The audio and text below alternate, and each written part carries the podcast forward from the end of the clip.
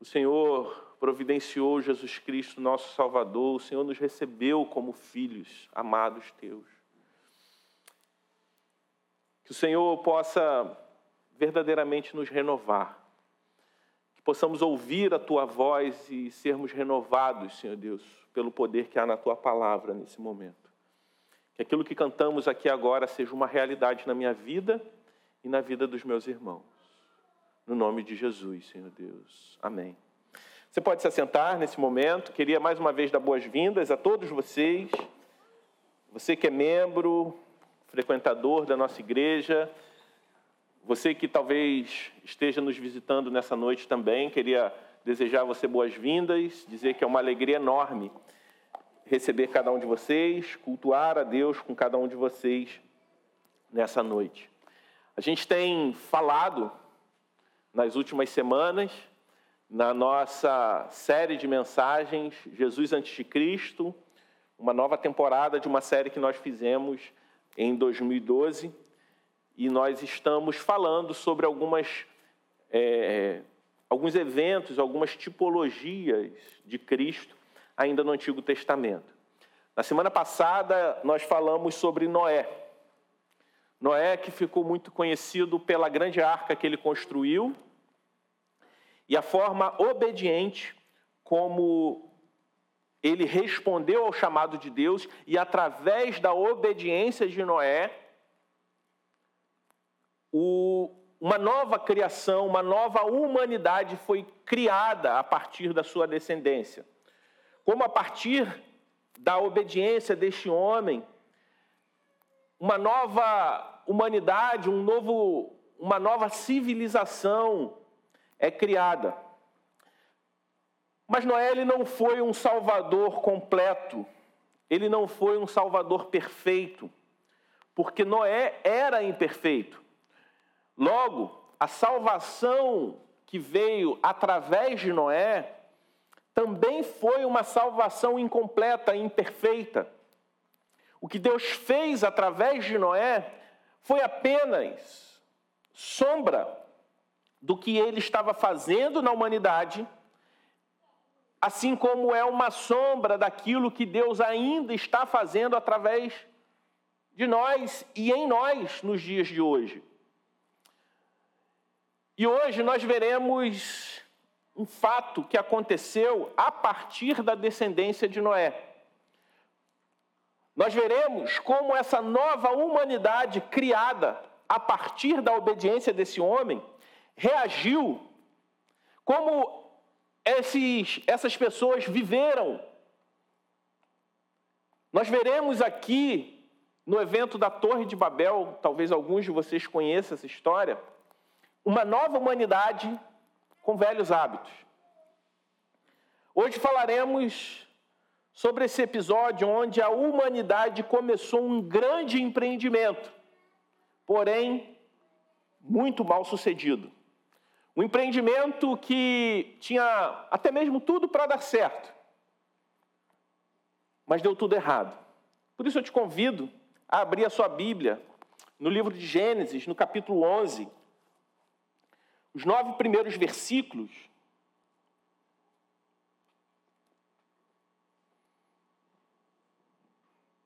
Se você não está com a sua Bíblia aí, você pode acompanhar com a projeção, Gênesis 11, de 1 a 9.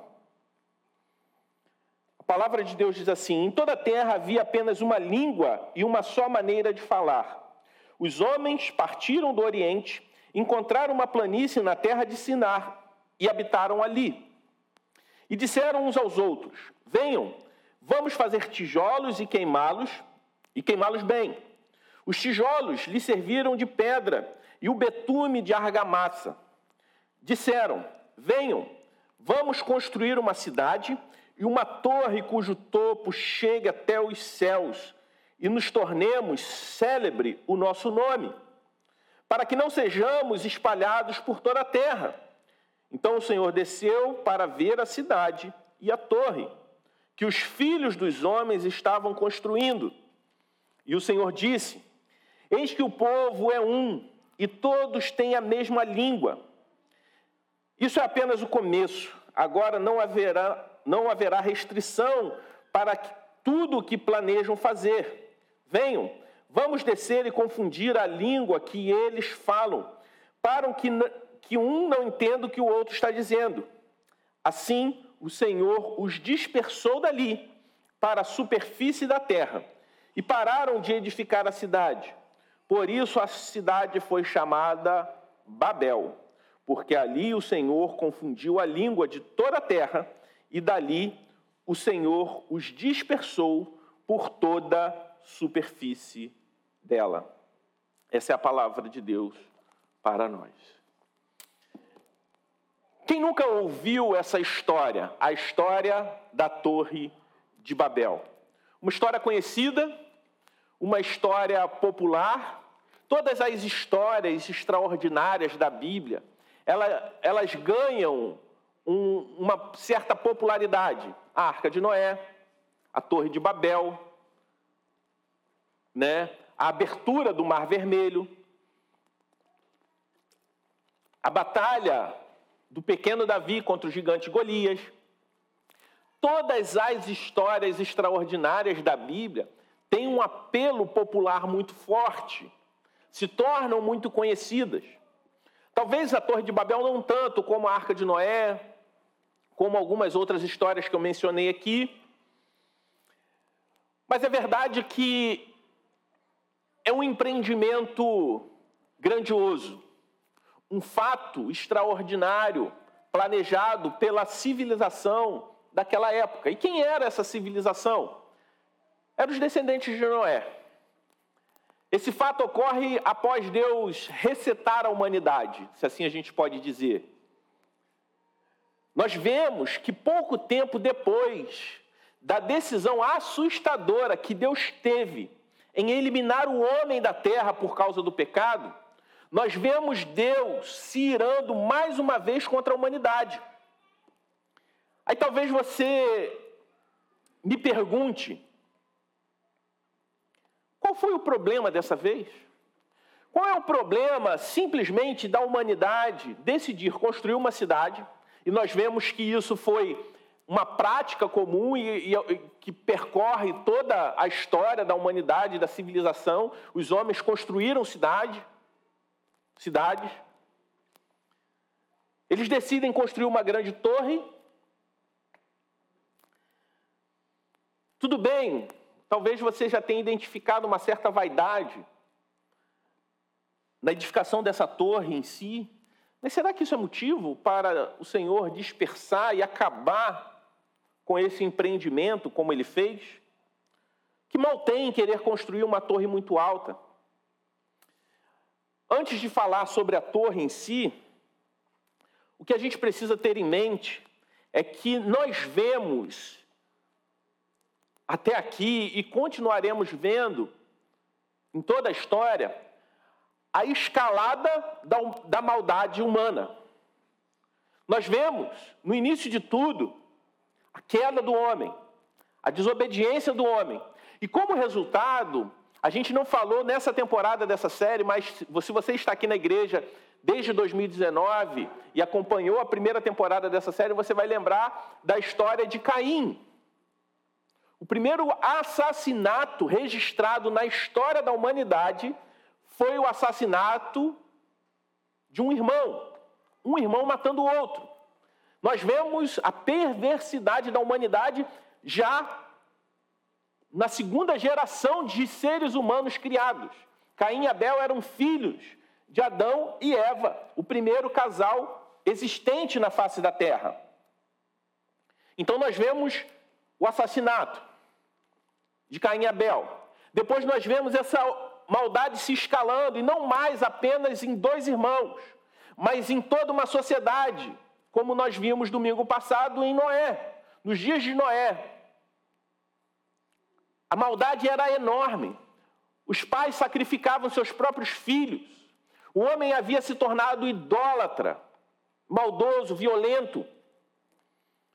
E depois nós vemos Deus reiniciando, eliminando a humanidade diante de tanta maldade, criando uma nova sociedade a partir dos descendentes de Noé, Mas nós vemos essa descendência mais uma vez fazendo algo reprovável aos olhos de Deus. Agora, olhando para esse fato e para essa construção, outra coisa que a gente precisa entender é que tipo de edificação era essa torre construída ali, naquele local que passou a se chamar Babel, diante da grande confusão que Deus criou. Era uma construção conhecida como zigurate. Às vezes você, falando em torre, você pode imaginar como uma torre de celular, que a gente vê, aqui perto tem uma, uma torre de transmissão. Talvez você pense numa torre de Pisa, porém não torta, mas reta. Mas era um tipo de edificação conhecido na época que se assemelhava mais a uma pirâmide do que uma torre propriamente dita, como nós conhecemos, ou como talvez você tenha imaginado ali, ah, a torre de Pisa, só que senta torta, alguma coisa assim. E esse tipo de torre era construída na época, geralmente, ao lado de templos pagãos. E qual era o propósito dessa torre ao lado de um templo pagão? O homem antigo, os pagãos, eles acreditavam que aquela torre ao lado do seu templo tinha o poder de fazer com que a divindade que era adorada naquele templo descesse à terra e visitasse aquela sociedade, aquela população ali. Ela tinha como objetivo atrair a presença da divindade que era adorada naquele templo. Logo, a gente identifica o primeiro problema daquelas pessoas ali em Babel: a idolatria. A velha idolatria de sempre. A raiz do pecado humano é a idolatria. Todos nós somos idólatras por natureza. O Evangelho vem justamente para atacar esse ponto no nosso coração, como o reformador João Calvino disse: o coração do homem é uma fábrica de ídolos.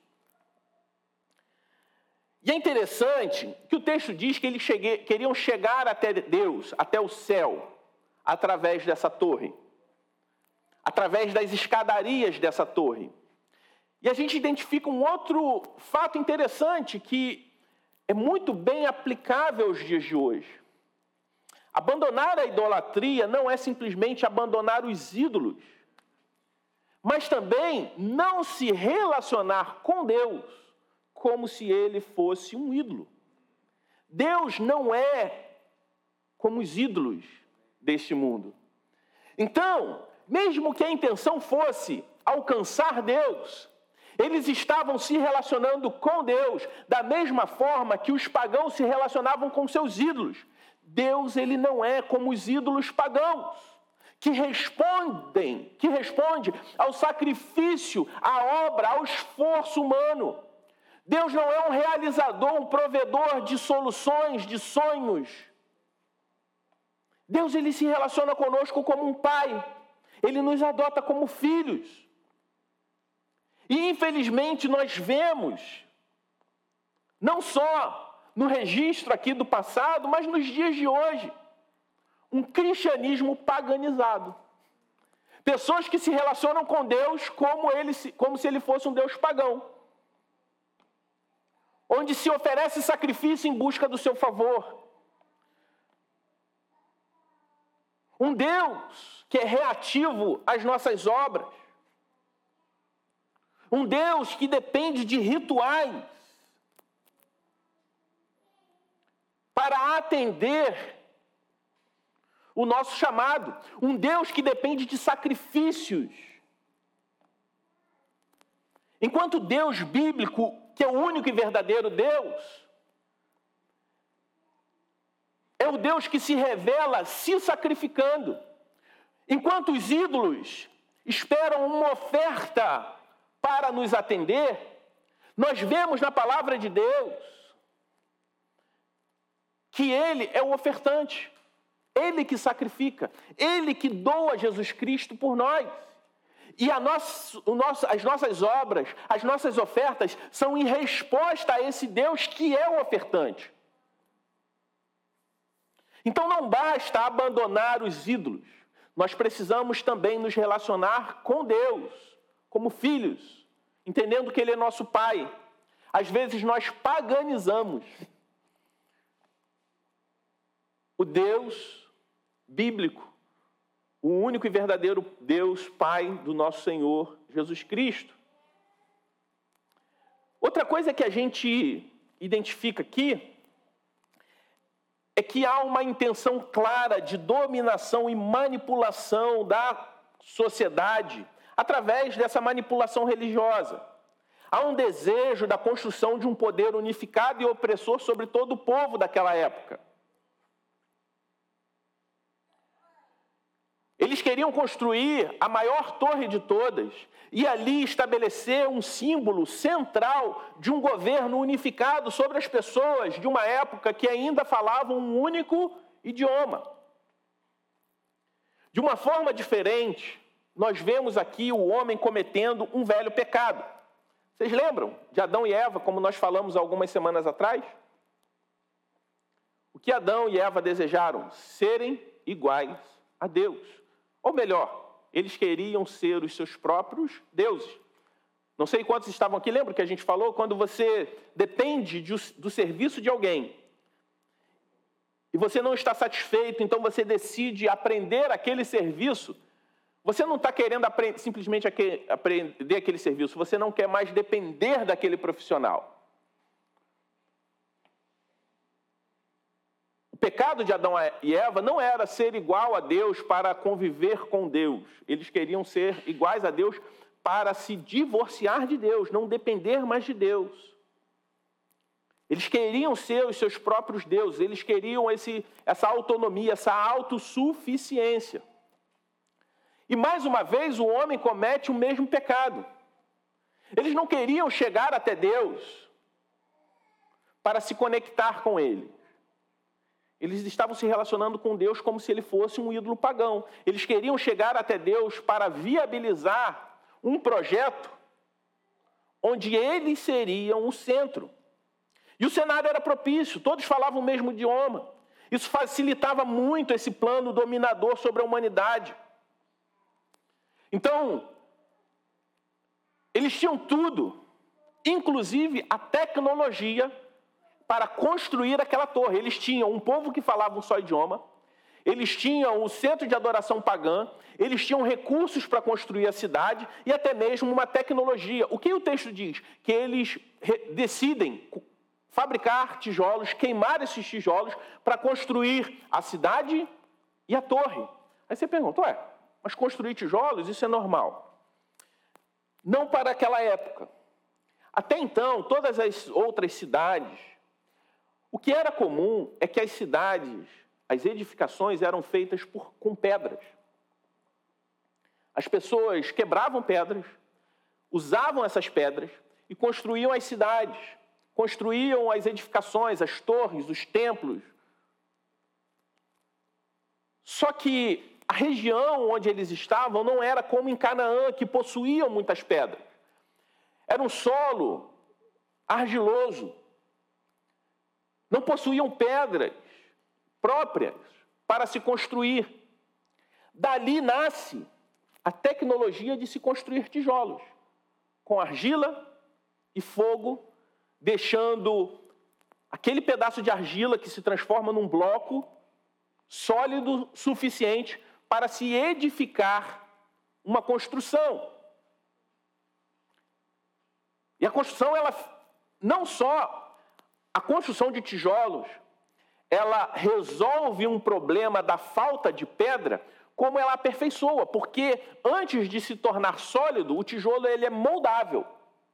A pedra, por mais que as pessoas quebrassem as pedras, era extremamente difícil que se conseguisse um tamanho e um formato uniforme para todas as pedras, para fazer as construções. O tijolo ele é completamente moldável. Então, nasce ali um padrão.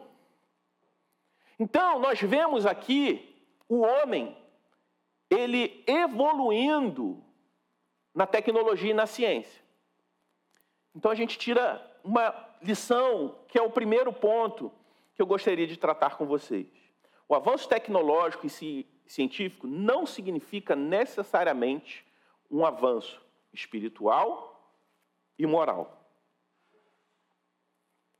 O homem avança no conhecimento nesse momento. O homem avança no conhecimento tecnológico, mas ao mesmo tempo ele está em declínio espiritual e moral. Eu não estou falando que tecnologia e ciência necessariamente são inimigas da fé. Nós cremos na graça comum, cremos que o avanço tecnológico e científico é Deus dando inteligência, dando é, criatividade e até mesmo bondade ao homem para o bem de todos os homens. Então, todo avanço que visa o bem da humanidade, o progresso da humanidade, é Deus repartindo bondade, porque todo bem vem de Deus. Nós devemos louvar a Deus pela vida das pessoas que produzem tecnologia, ciência, arte para o bem da sociedade. Um dos grandes nomes da história da arte, Johann Sebastian Bach, nas suas composições, já falei aqui outras vezes, ele escrevia no final SDG, só lhe deu glória, glória somente a Deus, embora suas composições não fossem composições litúrgicas. Então, a ciência, a tecnologia, a arte, ela pode ser feita e deve ser feita para a glória de Deus, para o bem de todos. Mas também é verdade que o coração idólatra do homem muitas vezes usa do avanço do conhecimento para criar sistemas onde tenta se tirar totalmente Deus dessa, desse espaço. Sistemas onde não há nenhum espaço para Deus. Por exemplo, e eu não quero entrar no mérito quem está certo, está errado, enfim, se a administração está sendo boa ou ruim, mas não sei quantos têm acompanhado a polêmica do Enem desse final de semana. E eu não quero entrar nos fatos, se tinha que mudar, se não tinha que mudar, mas algo que me chamou a atenção, eu tenho o costume de ouvir rádios de notícia quando estou dirigindo, né? às vezes eu estou escutando, e eu precisei me deslocar, acho que na sexta-feira, estava numa dessas rádios de notícia, e algo que me chamou a atenção é que uma repórter estava entre as outras críticas, tá? Uma delas era que no grupo que estava ali o, o, é, elaborando a prova, haviam criacionistas. Eu não quero entrar no mérito se na, na prova tinha que falar sobre criacionismo ou não, o que me chamou a atenção foi a forma pejorativa que ela se referia a pessoas que creem no criacionismo. Eu não quero entrar no debate acadêmico a respeito disso, mas a hostilidade ao pensamento cristão de que Deus criou todas as coisas. Às vezes, infelizmente, o avanço científico e tecnológico, o homem, com seu coração idólatra, usa desses recursos para criar sistemas onde não existem espaço nenhum para Deus. Observe, ciência e tecnologia não são inimigas de Deus. Nós cremos na graça comum. Porém, é óbvio, mas isso acontece em todos os campos. Nós vemos isso na política, nós vemos isso em várias áreas. E não poderia ser diferente também. Logo, o avanço científico, científico e tecnológico por si só não significa um avanço, uma evolução espiritual e moral do homem. O homem pode estar no auge do conhecimento científico e tecnológico, mas no precipício moral e espiritual. É o que nós vemos aqui, por exemplo, nessa época. O homem estava dominando uma técnica importantíssima, até os dias de hoje, que era a fabricação de tijolos. Porém, estava vivendo um declínio enorme, espiritual e moral. O segundo ponto que eu identifico, que nós podemos identificar nesse texto, me faz lembrar uma frase conhecida em uma canção popular. Ainda somos os mesmos e vivemos como os nossos pais.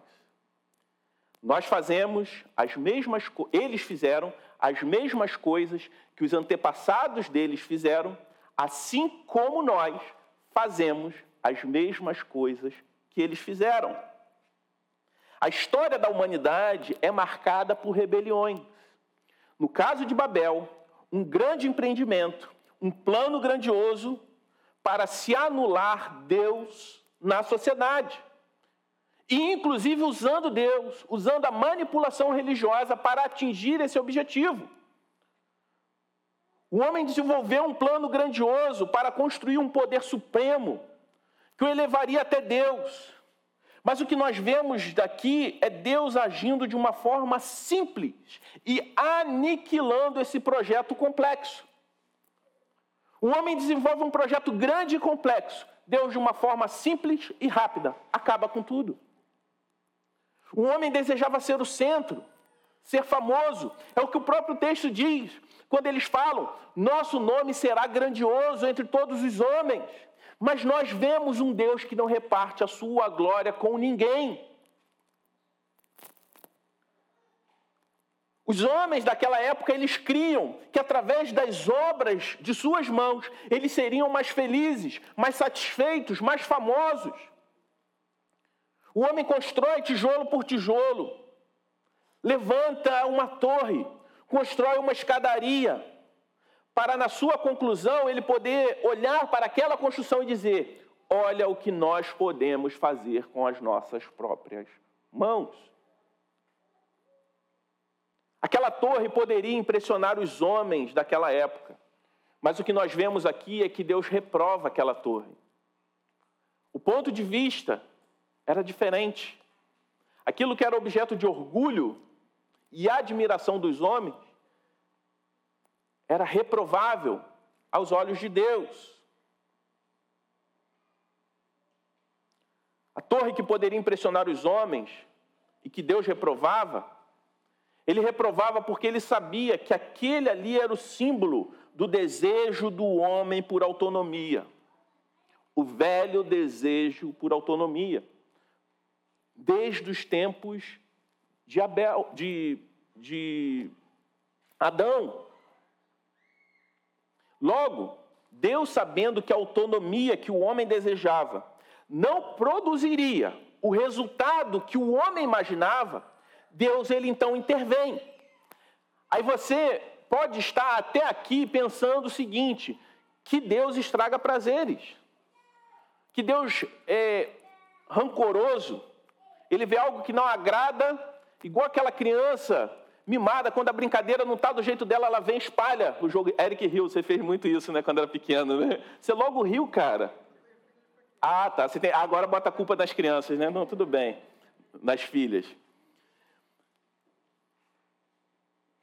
Deus não é uma criança mimada que simplesmente quer acabar com o jogo, espalhar as peças. Como o dono da bola, né?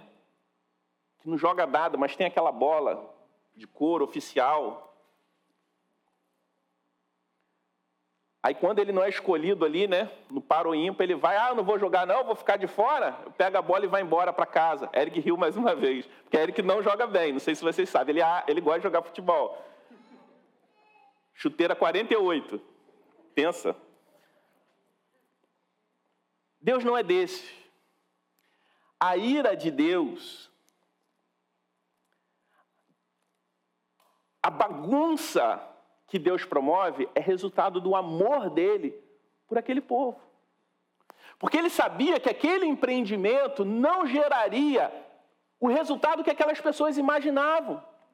Aquelas pessoas estavam depositando sua confiança, sua identidade naquele projeto, naquele empreendimento, imaginando que a partir daquele empreendimento eles seriam felizes, satisfeitos, famosos. Mas Deus sabia que aquele projeto, aquela intenção era completamente frustrada. E Deus furiosamente ama aquela sociedade. Nós vemos aqui um exemplo do amor furioso de Deus por nós. Como Deus furiosamente ama aquela sociedade, destruindo aquele plano. Igual quando você vê, agora vamos falar das crianças. Quando as crianças estão brincando de uma coisa ali que não está legal, você faz o quê? Acaba com a brincadeira. As crianças choram, mas você está fazendo aquilo ali simplesmente. Você está agindo como o dono da bola, ou você está agindo como um pai? Você consegue ver Deus agindo ali como o dono da bola, que está frustrado porque não está sendo escolhido no paro ímpar? Ou como o pai que vê seus filhos como uma brincadeira que não é saudável, simplesmente acabando com a brincadeira, independente do choro e da pirraça que isso vai gerar com as crianças. Deus não é como um ídolo pagão. Ele não é como o dono da bola perna de pau. Deus é o pai responsável, que não está preocupado em contrariar seus filhos quando vê os seus filhos fazendo algo que vai ser ruim para eles, que o desagrada. E como Deus faz isso? Como ele destrói esses planos? Primeiro, ele dispersa a humanidade através dos idiomas, que invi inviabilizaria ou dificultaria aquele plano. Não é que a partir daquele momento todos os idiomas que nós conhecemos hoje são exatamente criados como nós conhecemos, mas dali surgem todos os troncos linguísticos dos idiomas que nós conhecemos. Eu não sou especialista em, em, em idiomas, em letras, Paulinha é professora de, de idiomas, mas os idiomas, me corrija se eu estiver errado, tem troncos linguísticos que derivam vários outros idiomas. Espanhol, catalão, castelhano, você vê que são parecidos, mas tem suas diferenças. O português do Brasil, de Portugal, é diferente. E tem, né, eu acho que ainda dá para se aprofundar, idiomas que vêm do latim, enfim. Eu não sou especialista, não sou formado em letras. Mas o que nós vemos ali, a criação dos troncos linguísticos, que vem a derivação de todos os idiomas como nós conhecemos hoje. Nós vemos Deus dispersando a humanidade. Então, a primeira forma que Deus faz é trazendo uma grande confusão. E não falar a mesma língua é um grande problema. Porque nas empresas se investe tanto em treinamentos sobre comunicação, mesmo todo mundo falando o mesmo idioma. Porque quando a gente vai falar sobre casais, um dos pontos que mais se bate na tecla é sobre comunicação. A comunicação é algo importante. Às vezes ela é um desafio com pessoas, um grupo de pessoas que falam o mesmo idioma. Então, quando o Senhor faz isso, ele está dispersando, está espalhando aquele grupo ali, o que estava acontecendo ali. Segundo, Deus, ele ironicamente demonstra o seu poder. Ué, mas como assim? Qual era o objetivo da torre? Ela ser muito alta. Alta ao ponto de ser um símbolo que ela tocava os céus, que ela chegava até Deus. Como que Deus visita aquela torre? Ele desce. A torre que eles julgavam alta, Deus ele abaixa para ver. Deus ironicamente demonstra o seu poder falando: essa torre não é nada diante de mim. Essa torre que vocês julgam alta, eu preciso me abaixar para conseguir enxergar. O texto não sugere que Deus desceu corporeamente, porque o único relato bíblico que Deus desce corporeamente é em Jesus Cristo. Nós vemos mais uma vez, se no passado, se a gente, estudando sobre Noé, a gente falou sobre é, antropopatia, atribuir sentimento humano a Deus, nós vemos aqui o antropomorfismo, atribuir forma humana a Deus. nós vemos o indicativo de Deus reduzindo o tamanho daquela torre enorme a nada diante do seu poder. Deus faz isso e promove uma grande confusão para restabelecer uma ordem. Parece um contrassenso, mas não é. E a gente vê aqui, nesse fato ocorrido no passado, uma grande lição. A despeito da hostilidade à fé, Deus sempre esteve e sempre estará no controle de tudo. O homem estava fazendo aquilo que imaginava, aquilo que queria, até Deus intervir. Humanamente, tudo parecia bem. O homem crescia em conhecimento tecnológico, desenvolvia o tijolo. Não tem pedra? Isso não é impeditivo para não ter uma cidade. A gente usa o barro, a gente faz tijolo. O, o homem estava sendo bem sucedido em um mega empreendimento né? Quem vive no Rio já aí na última década vai se lembrar dos grandes empreendimentos das Olimpíadas, da Copa, acaba com perimetral, constrói estádio, rouba dinheiro do estádio, faz parque olímpico, desvia dinheiro de tudo, constrói um monte de coisa, projetos megalomaníacos, faz ciclovia enorme que é derrubada com uma onda. Projeto, o homem estava construindo projetos enormes, magníficos. Humanamente parecia estar tudo bem, assim como o Brasil estava na crista da onda, né? Enfim, depois aparece toda a podridão, mas né, Olimpíada, Copa, construindo um monte de coisa. Nós vemos que o homem, como nós falamos naquele segundo ponto, Ainda somos os mesmos e vivemos como os nossos pais. Por isso a gente precisa ver esse fato ocorrido no passado, não só para a sociedade dos dias de hoje, ver como nós nos parecemos enquanto sociedade com a sociedade do passado. A humanidade de hoje, como ela se parece com a humanidade do passado. Mas fazer uma aplicação também para a nossa vida enquanto indivíduos. E por isso eu te pergunto: qual torre você tem construído? Qual empreendimento que você tem construído?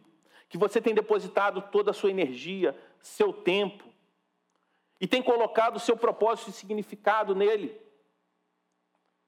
Cuidado. Talvez no momento que pareça que está tudo bem, Deus pode trazer uma grande confusão por amor a você. Eu não estou falando que nós não devemos ser aplicados e nos esforçarmos buscarmos excelência naquilo que nós empreendemos. Eu estou falando em colocar expectativas redentivas em empreendimentos, terrenos e passageiros. Os cidadãos de Babel não precisavam de escadas, eles achavam que precisavam de uma escadaria, de uma torre, mas o que de fato eles precisavam era de um Salvador. O caminho para o céu não era através de uma torre, mas era através de uma pessoa.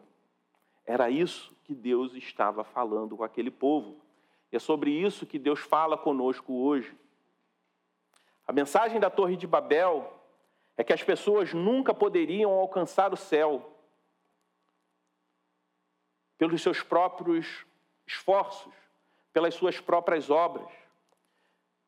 Era a mensagem que Deus traria o céu até eles. Era necessário que Deus descesse até eles. Qual torre que você tem construído para chegar ao topo, imaginando que esse é o seu céu? O que Deus está dizendo é que nós devemos parar de construir as nossas próprias torres, tentar construir pela força do nosso próprio braço e conhecimento um caminho para chegar a Deus, Pois não há nesse mundo torre que nos leve ao céu, porém existe um Deus que trouxe o céu até nós, um Deus que desceu até nós, que assumiu a forma humana e pisou no mesmo solo que nós pisamos. Um Deus que desceu até nós, não para condenar aqueles que creem nele, mas para viver a vida perfeita que eu e você não poderíamos viver, morrer a nossa morte e ressuscitar para que a gente viva para sempre com ele. Essa é a mensagem da Torre de Babel. A mensagem de uma humanidade que tenta, pela força do seu próprio braço, alcançar Deus. Tenta de forma equivocada. Porque, na verdade, o Deus, o único e verdadeiro Deus que nós cremos, é o Deus que desce, que toma a iniciativa e vem até nós e nos diz o seguinte: olha, todo o seu esforço, todas as suas obras não são nada por mais grandiosas que elas sejam, eu preciso me abaixar para enxergar. Se eu não for até você, você nunca vai chegar até mim. Essa é a mensagem do Evangelho. Essa é a sombra que Deus está mostrando, a sombra da obra da cruz que Deus está mostrando a partir dessa história do Antigo Testamento. Por isso, eu gostaria de mais uma vez te perguntar: Quais são as torres que você tem construído e depositado nessas escadas um caminho para a sua redenção? Pare de construir torres. Creia num Deus que desceu e que vai voltar para nos buscar. Esse domingo é um domingo que nós celebraremos a ceia do Senhor. Nós celebraremos o Deus conosco, o Deus entre nós o Deus que assumiu a forma humana e habitou entre nós, para que hoje nós pudéssemos ser povo do seu pastoreio, como foi lido no Salmo 100, no início desse culto. Eu gostaria de te convidar nesse momento a se colocar de pé e orar, pedindo a Deus que de fato Ele habite em nós, nos nossos afazeres, no nosso dia a dia. E antes de orar, eu gostaria de encerrar fazendo a leitura do texto de 1 Coríntios 11, que diz, a partir do versículo 23, porque eu recebi do Senhor o que também lhes entreguei, que o Senhor Jesus, na noite em que foi traído, pegou o pão e, tendo dado graças, partiu e disse: Isto é o meu corpo que é dado em favor de vocês. Façam isso em memória de mim. Do mesmo modo, depois da ceia, ele pegou o cálice, dizendo: este cálice é a nova aliança no meu sangue. Façam isso todas as vezes que o beberem, em memória de mim. Porque todas as vezes que comem esse pão e beberem desse cálice, vocês anunciam a morte do Senhor até que ele venha. Por isso, aquele que comer o pão ou beber o cálice do Senhor indignamente, não será réu, será réu do corpo e do sangue do Senhor. Que cada um examine a si mesmo, e assim como o pão e beba do cálice, pois quem come e bebe sem discernir o corpo, come e bebe juízo para si. Por isso eu te convido nesse momento a ter um momento de confissão, que você não deixe de participar, você que já se batizou, você que já professou publicamente a sua fé, você está convidado a participar dessa refeição, de se assentar à mesa do Senhor. Mesa é lugar de comunhão. Mesa é o lugar aonde nós recebemos aqueles que têm comunhão conosco.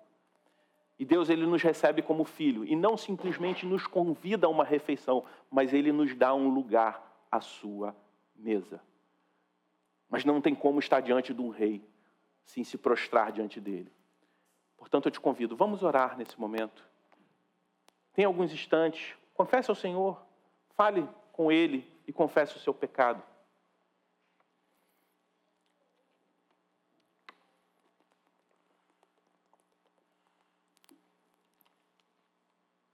Pai Santo, nós confessamos que somos pecadores. Confessamos que muitas vezes nós tentamos agir pela força do nosso próprio braço.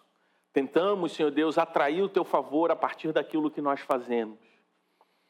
Mas nós te pedimos perdão, Senhor Deus, porque somos falhos, somos pecadores, somos incapazes, Senhor Deus, de nos achegarmos a Ti pela, pelo nosso próprio esforço e rendemos graças porque o Senhor veio até nós em Jesus Cristo. Te agradecemos, Senhor Deus, porque o Senhor é bom e o Senhor nos ama de uma forma impressionante. Nos ama, Senhor Deus, nos buscou quando nós ainda não buscávamos a Ti, Senhor Deus. E por isso nós pedimos, recebe, Senhor Deus, a nossa confissão. Perdoa, Senhor Deus, os nossos pecados. No nome de Jesus. Amém.